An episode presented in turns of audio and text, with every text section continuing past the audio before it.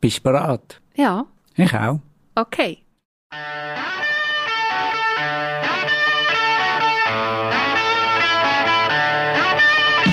Das ist 1776, der Amerika-Podcast. Mit dem Peter Hossli. Und der Nicoletta Cimino.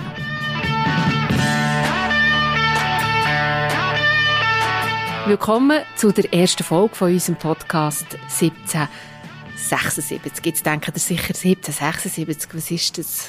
Peter, warum heisst er so? 1776 ist eine Jahreszahl und zwar wahrscheinlich die wichtigste Jahreszahl in der amerikanischen Geschichte. Das ist in dem Jahr genauer am 4. Juli 1776, wo in den USA die Unabhängigkeitserklärung verabschiedet worden ist, wo sich die 13 alten amerikanischen Kolonien von England, von Großbritannien unabhängig erklärt haben.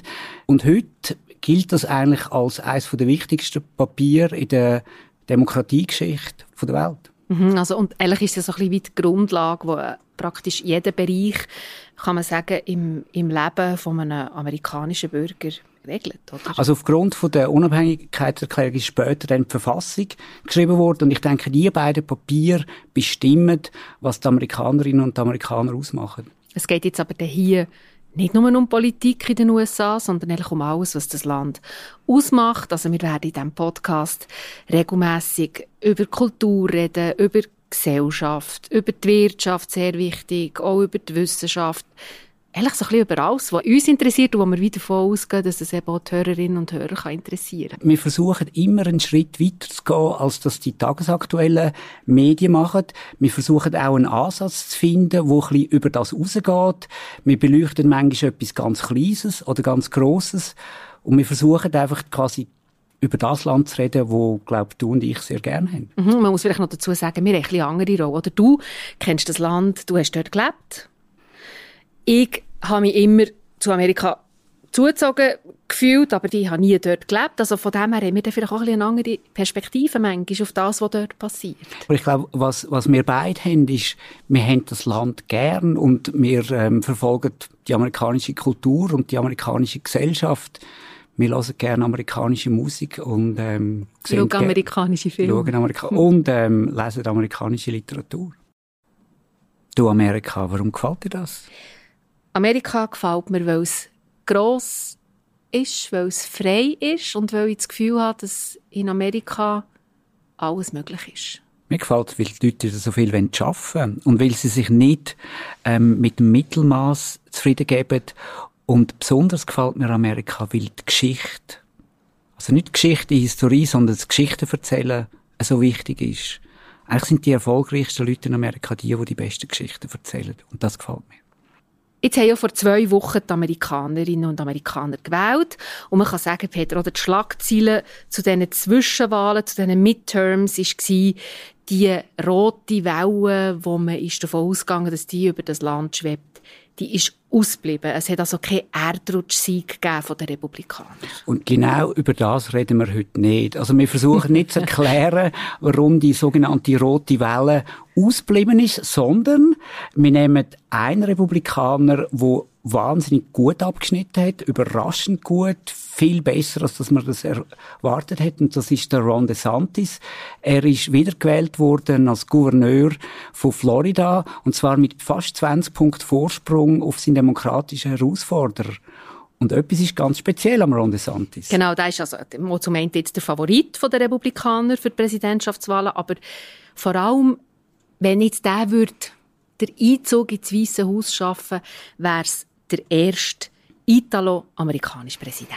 Also man glaubt, dass es der erste italo-amerikanische Präsident wäre, weil ähm, es gibt Gerüchte oder Legenden, dass der John F. Kennedy außereheliche Vorfahren gehabt, die Italiener sind und bei den Kennedys kann man ja da nicht immer sicher sein. Also vielleicht ist es auch der eineinhalbte, der wird der Ron DeSantis. Auf jeden Fall ist bei ihm der Fall klar. Oder? Der Ron DeSantis hat acht Urgroßeltern, die sind alle in Italien geboren worden. Und zwar zum einen in den Abruzzen und zum anderen in, in Campagna, also in der Mitte vom Land und im Süden in der Nähe von Napoli. Er kommt also von einer Migrantenfamilien wie sehr viele andere Amerikanerinnen und Amerikaner. Man geht momentan davon aus, dass, das ist eine, ich finde das noch eine beeindruckende Zahl, 16,5 Millionen Leute, die in den USA leben, haben italienische Vorfahren. Das ist etwas mehr als 5 Prozent. Jetzt kann man sagen, es hat recht viele Italoamerikaner und trotzdem kann es erst vielleicht 2024 der erste Präsident geben im Weißen Haus. Ähm, warum hat es noch nie einen gegeben? Die ersten Italienerinnen und Italiener, die gekommen sind, das sind eher arme Leute gewesen. Das sind weniger gebildete Leute gewesen. Und bis in die 60er Jahre, also bis 1961, wo der John F. Kennedy ähm, ins Weiße Haus eingezogen ist, sind das immer sogenannte WASPs gewesen, wo die USA im Weißen Haus regiert haben, also sogenannte White Anglo-Saxon Protestant, also weiße Protestanten aus England. Und der JFK ist der erste Katholik gewesen, der gewählt worden ist. Also die USA ist quasi auf der Regierungsebene oder auch auf der Machtebene, das sind ganz klar die Engländer, Engländerinnen weniger, wo ähm, das Land bestimmt haben. Die Italiener haben ähnlich wie die jüdischen Immigranten sind die arm gewesen, die haben in der Lower East Side in New York gelebt. Die hat man auch beschimpft, das sind Aussenseiter gewesen. Es gibt sehr viele Fluchwörter über die italienischen Einwanderer, die haben als arm gegolten und es hat wahrscheinlich auch nicht geholfen, das amerikanische Kino sie vor allem als Mafiosi und Gangster gezeigt haben. Also man kann sagen, sie haben einen schlechten Ruf gehabt. Das hat sich, glaube ich, inzwischen geändert. Äh, die Italoamerikaner sind in allen Gebieten ähm, von, der, von der amerikanischen Gesellschaft sichtbar. Eben, du hast es schon gesagt, sie prägen das Kino, sie prägen aber auch die Wissenschaft, die Wirtschaft. Und eben mit Ron DeSantis vielleicht bald mal ein Italoamerikaner als im höchsten Amt von der Politik ich habe jetzt nicht den Eindruck gehabt, dass man bei ihm extrem hat gespürt, dass er irgendwie Italiener ist. Spürt man das in seiner Politik? Also ist er so ein bisschen der Italiener, wenn er redet, weißt, oder wenn er auftritt? Also ich, ich glaube, es gibt schon ein paar italienische Klischees, wo man im Ron DeSantis kann zuordnen kann. Er ist ein Familienmensch, er hat drei Kinder, ähm, tut die Familie sehr betonen. Dann strahlt er wahnsinnig viel Charme aus. Also er tritt okay. auf die Bühne und, und, und kann die Leute reinnehmen. Er ist übrigens auch immer sehr gut angezogen. Ja. Das ist nicht etwas, was man oft sieht ähm, in den USA, in der amerikanischen Politik nicht. Ich glaube, was ihn aber auch noch auszeichnet und auch etwas Italienisches ist, das ist sein Ehrgeiz. Also wenn man seine Biografie anschaut, der hat wirklich etwas, etwas Wahnsinniges hergelegt. Er ist erst 44, das ist sehr jung ähm, für einen ähm, Gouverneur. Es wäre wär mhm. 46, wenn er Präsident wäre. Das ist so in der Liga von Bill Clinton oder vom, vom Barack Obama. Er wäre ein junger Präsident. Und er hat Geschichte studiert an, an Yale, hat ähm, Recht studiert in Harvard, also die beiden Top-Universitäten in den USA. Nachher ist er ähm, in der Armee gewesen, ist dort Anwalt gewesen, in Guantanamo, hat quasi mit ähm, Gefangenen von Guantanamo geschafft, ist im Irakkrieg gewesen und ist dann 2012 ist er gewählt worden in US-Kongress und 2018 ist er Gouverneur geworden von Florida und jetzt eben gerade wiedergewählt. Also er ist jetzt nicht in dem Sinn so, dass er irgendwie der Vorzeige-Italiener ist, aber sein Werdegang, sagst du, hat so ein bisschen etwas Typisches, nämlich, dass man sich eben aufschafft, oder? Ganz genau. Mhm. Ähm, jetzt wollen wir ja eigentlich heute nicht über die Politik von Ron DeSantis reden, sondern eben von seinen italoamerikanischen Wurzeln. Das sind ja auch persönliche Gründe, dass wir uns ja. ähm, mit italienischen Wurzeln befassen. Ich meine, mhm. Cimino, das klingt sehr italienisch. Ja, ja, eben. Cimino und Bianchi jetzt auch noch in meiner Familie. Also das ist so, ich, habe, ich bin zur Hälfte Italienerin. Ich glaube, das, das ist inzwischen ja eigentlich auch etwas, was man weiß. Aber was man, glaube ich, nicht so weiß, Peter Hosli, wir würden es ja nicht für möglich halten. Auch du hast italienische Wurzeln. Mhm. Also Hosli ist ein ähm, altes Fricktaler Geschlecht, aber der Adolf Hosli, mein Großvater, der hat Elsa Berlin Berlini geheiratet und Berlinis, die sind ähm, vor vielen, vielen Jahren sind die aus Verona ins Fricktal eingewandert. Also der Vater von meiner Großmutter ist ein Italiener, ist in Italien auf die Welt gekommen und hat nachher ähm, seine ganze Familie in die Schweiz gebracht. Gehen wir jetzt mal auf die USA zurück. Es hat ja so viele verschiedene Wellen gehabt, oder? Wo, wo, wo dann sie kommen. Also sind nicht alle auf das Mal gekommen. Ganz am Anfang, zwischen 1820 und 1870, sind die meisten aus Norditalien gekommen, also eher reiche Leute. Das sind wenig gewesen. Und die grosse Welle ist dann so zwischen 1870 bis zum Zweiten Weltkrieg gekommen. Und das sind vor allem Einwanderer aus dem Süden. Wobei der allererste ist ja viel, viel früher gekommen, müsste man sagen, oder? Also der allererste Italiener Italiener eigentlich, wo man mit Amerika in Verbindung bringt, ist der Kolumbus. Er ist einfach nie in den USA gewesen. Das ähm, geht oft vergessen. Das ist ein ähm, Seefahrer aus Genua. Er ist viermal in amerikanischen oder in nordamerikanischen Raum gesegelt, aber er hat nie US-amerikanisches Festland betreten. Er ist vor allem in der Karibik gewesen. Aber was, was man schon sagen kann, seit diesen Fahrten von Christopher Columbus ist man ganz sicher, dass die Welt keine Scheibe ist, sondern eine Kugel. Wenn man dann ein paar hundert Jahre vorgeht, wo eben die erste Welle ist gekommen, dass eigentlich alle mit dem Schiff kommen, dann zum Beispiel mit dem Schiff angekommen. Ich glaube, das Erste, was man hat gesehen wenn man ist eingefahren ist, war die Freiheitsstatue und die steht eigentlich neben Ellis Island. Und Ellis Island ist quasi dort, wo all die Schiffe sind angelegt wurden, wo dann die Masse von italienischen Einwanderern in die grossen Hallen geschickt wurden und dann sie registriert worden. Genau, also die Insel liegt auf Gebiet von New Jersey. Da gibt es ein bisschen Streit zwischen ähm, New Jersey und New York, wenn man sie wirklich gehört.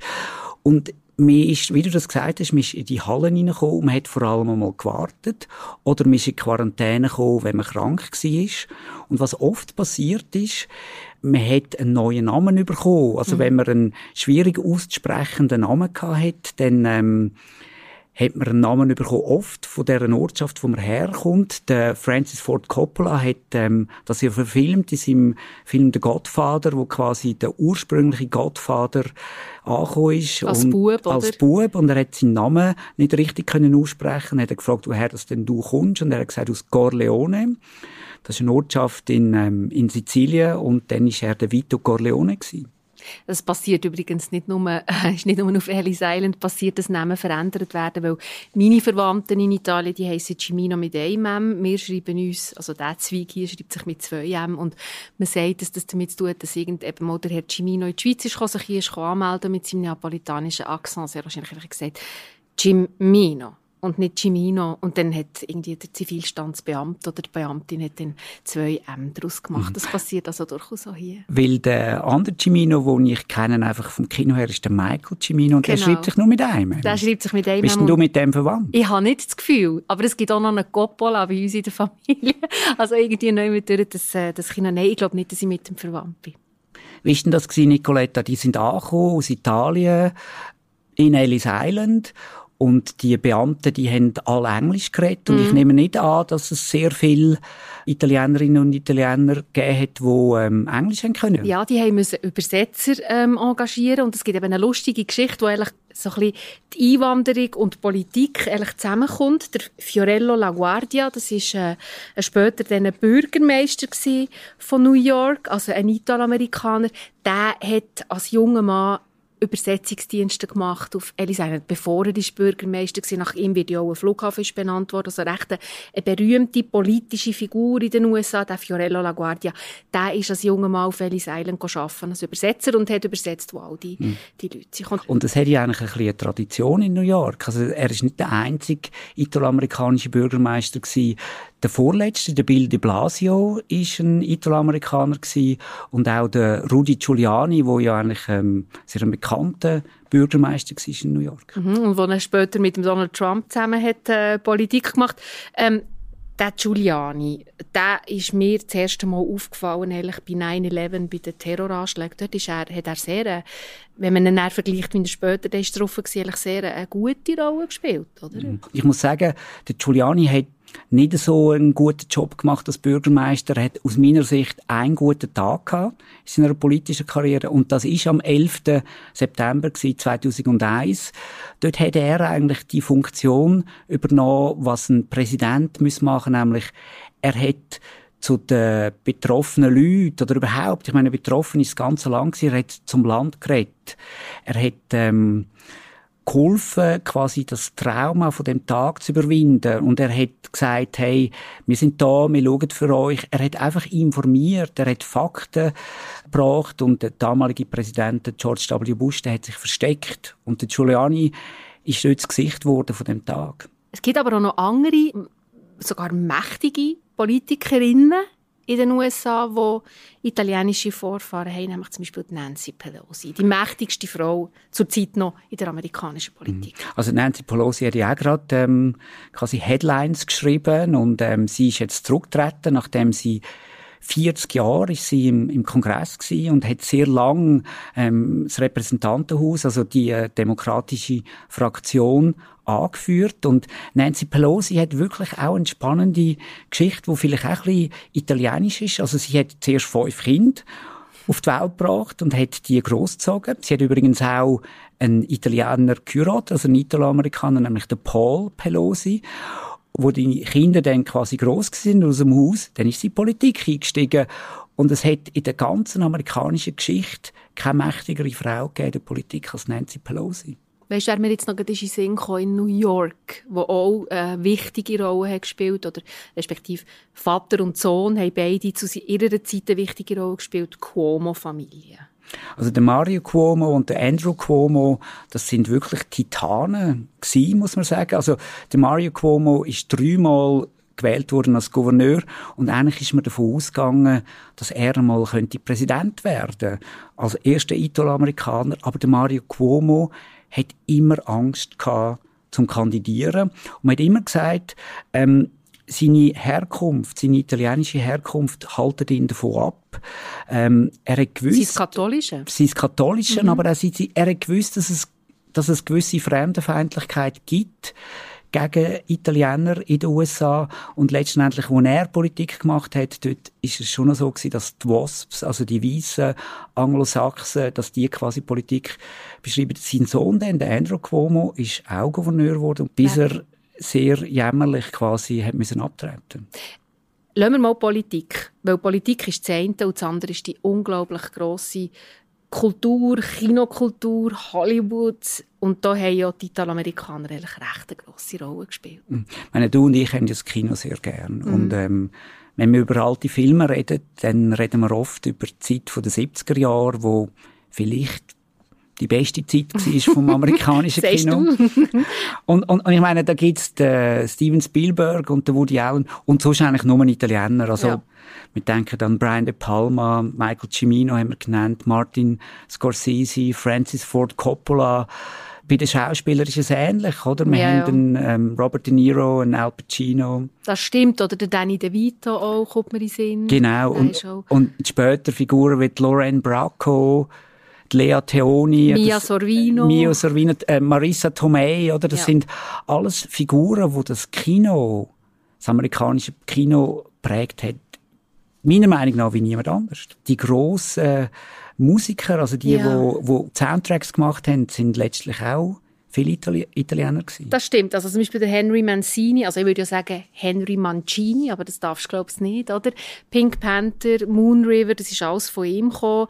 Und dann nicht ein Italo-Amerikaner, aber ein Italiener, der in Hollywood, glaube ich, eine beispielslose Karriere gemacht hat, Ennio Morricone. Also, wir sehen, oder? Es hat einfach wirklich, das, das Kino ist irgendwie voll von mhm. Italo Amerikaner gewesen. Also der Ennio Morricone ist am Schluss ein bisschen ähm, nicht eine tragische Figur gewesen, aber was, was wenig wissen, er hat wirklich großartige Soundtracks gemacht, aber er hat nur einen Oscar gewonnen, also er hat mal einen Spezial-Oscar bekommen. Und den hat er zu verdanken einem anderen Italo-Amerikaner, nämlich im Quentin Tarantino. Und der Quentin Tarantino hat in der späten Karriere von ähm, Ennio Morricone oft mit dem Morricone zusammengeschafft. Und der Morricone hat dann den Soundtrack gemacht für den Hateful Eight. Und für das hat er dann sehr spät, kurz bevor er gestorben ist, noch einen Oscar geholt. Es gibt ja so eine, äh, eine Art ein Genre, eben so die, die Gangsterfilme oder die Mafia-Filme, die sehr sind prägt wurden von, von den Regisseuren, die wir jetzt haben gesagt Francis Ford Coppola oder auch mit, von Martin Scorsese, was ja nicht nur Freude hat gemacht bei den Italienern in Amerika, weil sie sich die ganze Zeit eigentlich ein bisschen gegen das Klischee wehren, dass es alles Mafiosi sind. Mhm. Also das ist eine grosse Debatte in Amerika, was Leute wie der Coppola oder der Scorsese oder auch der Brian De Palma mit den Italo-Amerikanern gemacht haben. Also die grossen Filme sind halt wirklich Gangsterfilme. Also ich denke an den Godfather, wo ähm, zum einen Klischees wiederholt haben oder auch ein ganzes Image prägt hat von den italienischen Einwanderern. Es gibt aber auch die andere Theorie, die sagen, dass quasi der Gottvater die Mafia, die italoamerikanische Mafia in den USA zerstört haben, okay. weil sie es eben klischiert haben. Und wenn man ähm, heute durch Little Italy durchläuft, dann weiß man vielleicht ein bisschen, was gemeint ist. Ja, das stimmt. Also die Mulberry Street, die ja im Godfather ein paar Mal vorkommt, also eigentlich die Hauptstraße in Little Italy, wir sind erst durchgelaufen, du und ich, und ja, gefunden, es hat eigentlich ist ein bisschen wie Disneyland, wie man sich Italien vielleicht vorstellt, oder, oder Little Italy. Es ist wirklich sehr klischiert. Es ist eigentlich nur noch Souvenirläden und irgendwie so pseudo-italienische Restaurants. Also viel mit dem ursprünglichen Quartier, wo die Italienerinnen und Italiener gelebt haben, hat das nichts mehr zu tun. Mhm. Jetzt neben dem Kino auch noch wichtig in der Unterhaltungsbranche ist eigentlich das Singen. Und da kommt mir jetzt spontan, kommen mir zwei Frauen sind, die eigentlich die Musikwelt geprägt haben und lustigerweise sind beide Italoamerikaner. Also du meinst Lady Gaga und Madonna? Ja, ganz genau, die zwei, die ja oft auch in einem Atemzug genannt werden. Eigentlich so beides so Bühnentier. Beide haben wahnsinnig äh, äh, äh, eigentlich eine beispiellose Karriere gemacht. Die Madonna natürlich ein paar Jahrzehnte vor der Lady Gaga die zwei haben eigentlich so für ganz viele andere Musikerinnen den Weg gegeben. Was mir bei der Madonna immer wahnsinnig gut gefallen ist, sie hat immer genau das gemacht, was sie wollte. Sie hat auf niemanden gelost. Sie hat Zeug ausprobiert. Manchmal ist es besser gegangen, manchmal weniger gut. Und ich habe das Gefühl, sie lässt auch heute noch auf niemanden. Sie hat da, ähm, ist in den Medien wegen ihren jüngeren Freunden, aber das ist ihr komplett egal. Und das Selbstbewusste, das die Madonna ausstrahlt, das hat mir immer wahnsinnig gut gefallen. Und Lady Gaga ja auch. Die steht zu ihren italienischen Wurzeln. Sie hat ähm, Frau von Gucci gespielt in dem ähm, Film, der letztes Jahr ins Kino kam. Also für sie ist das auch sehr ein wichtiges Thema. Ein anderer Unterhaltungszweig, kann man jetzt sagen, ähm, in der amerikanischen Gesellschaft ist der Sport. Und da kommt mir eigentlich, wenn wir über den Sport reden und Italoamerikaner, kommt mir eigentlich eine Person in Sinn, nämlich der Joe DiMaggio, der Baseball hat gespielt. Oder? Also, das ist so wirklich, also da kommt mir auch in Sinn, weil er der zweite Ehemann war von der, von der Marilyn Monroe. Ich glaube, nicht so eine glückliche Ehe. Und, ähm, da ist sogar, also das ist so wie eine, wie soll ich sagen, der gehört wie so, der hat wie einen Kultstatus. Äh, Simon und Garfunkel haben ja ihm auch ein Lied gewidmet bei Mrs. Robinson, wenn ich mich noch mal erinnere, wie sie geht. Where have you gone, Joe DiMaggio? Our nation turns its lonely eyes to you. Mhm. Also, oder wirklich einfach ein Nationalheld. Ein Nationalheld, ein extrem schöner Mann. Also schaut äh, mal auf, auf Google, ja. wie er aussieht. Und er hat ähm, wahnsinnigen Stellenwert in der Sportgeschichte der USA. Also Baseball ist so, das ist der Nationalsport der amerikanische. Ich persönlich habe jetzt nie so Zugang gefunden zu dem Sport, aber ähm, das ist der Sport und man kann ihn wirklich vergleichen mit einem Messi, einem Pele oder einem Ronaldo im Fußball. Apropos Fußball, also heisst Soccer? Also es redet niemand von Calcio und mhm. von Football kann man eben auch nicht reden, weil es gibt American Football und das ist schon ein bisschen eine trübe Angelegenheit, der amerikanische Fußball. Also man sagt seit ähm, Jahrzehnten, er setze sich durch, aber bis jetzt ähm, hat er sich nicht durchgesetzt. Der Frauenfußball viel mehr als der Mannenfußball. Ja. Ich habe eine Theorie, warum das, das nicht der Fall ist, und zwar es gibt keine Werbepause.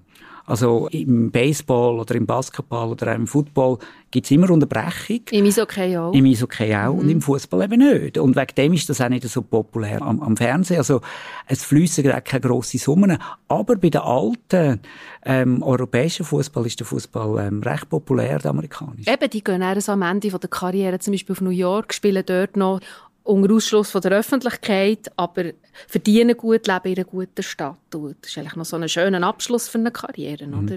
Sie können Espresso trinken in einem Kaffee in New York und ähm, niemand kennt sie. Das ja. ist natürlich schön. Der Lee mhm. Iacocca ist, was die Wirtschaft, und die Wirtschaft ist wichtig in den USA, Kapitalismus ist quasi dort erfunden worden, eine wichtige Rolle hat gespielt. Also es gibt sehr viele Italoamerikaner, die recht erfolgreich sind in der Wirtschaft, erfolgreich sind. Der Lee Coca, würde ich sagen, hat die amerikanische Autoindustrie gerettet. Und zwar hat er ähm, Chrysler, wo ähm, fast bankrott war, hat er genommen und hat das angeschaut und hat das umgebaut. Und er hat vor allem auf die Ästhetik der Autos geschaut. Und das ist natürlich sehr ein italienische ähm, ein italienischer Ansatz, dass etwas muss schön sein.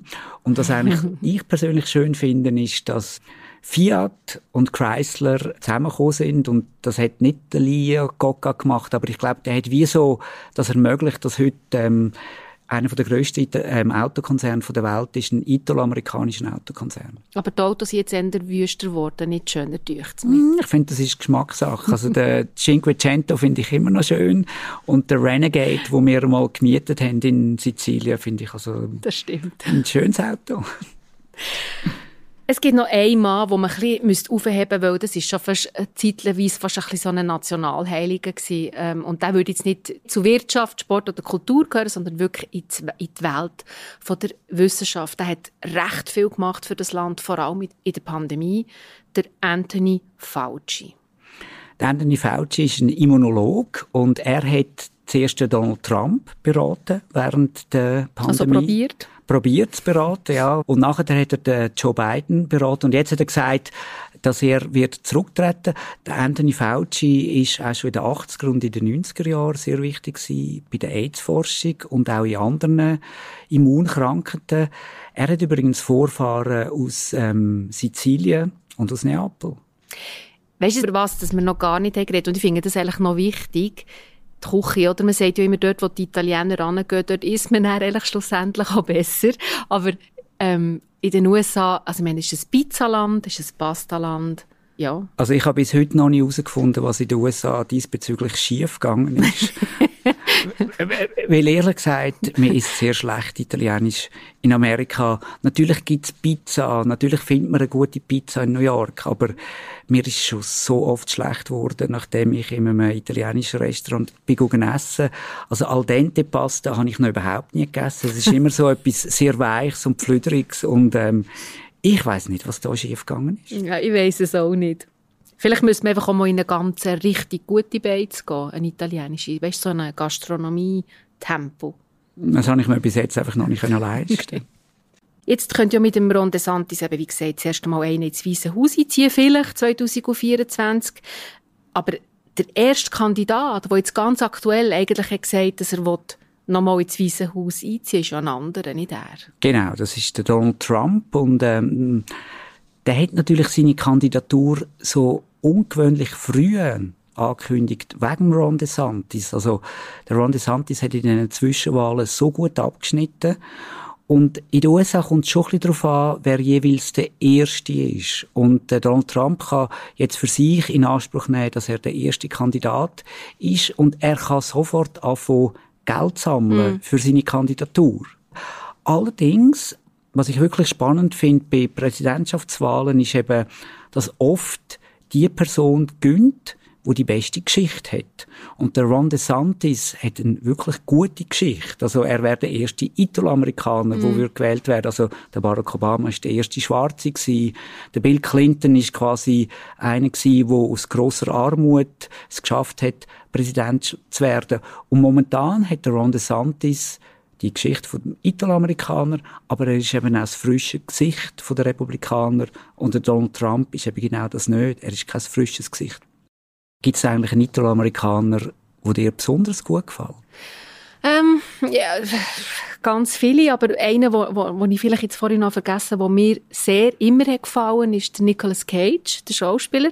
Und sehr wahrscheinlich tun jetzt ganz viele Leute, die das hören, die Augen verdrehen, weil er hat ein bisschen komische Filme gemacht, so in der jüngsten Vergangenheit. Aber er hat eben einen Film gemacht, den ich äh, wirklich einen der besten Filme überhaupt finde und wo übrigens lustigerweise eigentlich auch das Leben zeigt von einer italoamerikanischen Familie in Brooklyn. Das ist eine Liebesgeschichte. Er spielt zusammen mit der Cher Moonstruck ähm, und dort hat er ja, mir so ein bisschen erobert. Ich habe das wirklich eine wahnsinnig eine schöne Geschichte gefunden und ich finde, er spielt dort extrem gut. Äh, Nicolas Cage, man würde zwar nicht sagen, oder? Cage ist ja jetzt nicht ein, äh, nicht ein italienischer Name, aber er heisst ja eigentlich gar nicht so. Er heisst, glaube ich, eigentlich Coppola.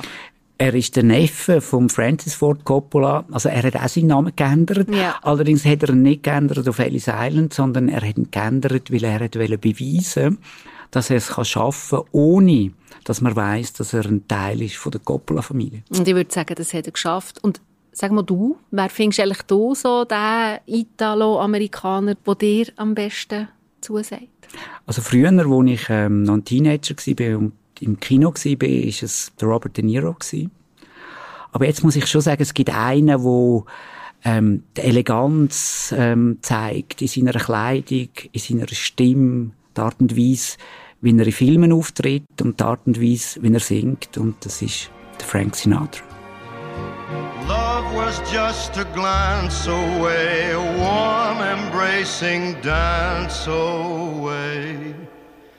Ever since that night, we've been together, lovers at first sight. In love forever, it turned out so right in the night. Das wär's für heute. Wir hören uns bald wieder. Merci für das Gespräch, Peter. Ciao. Ciao.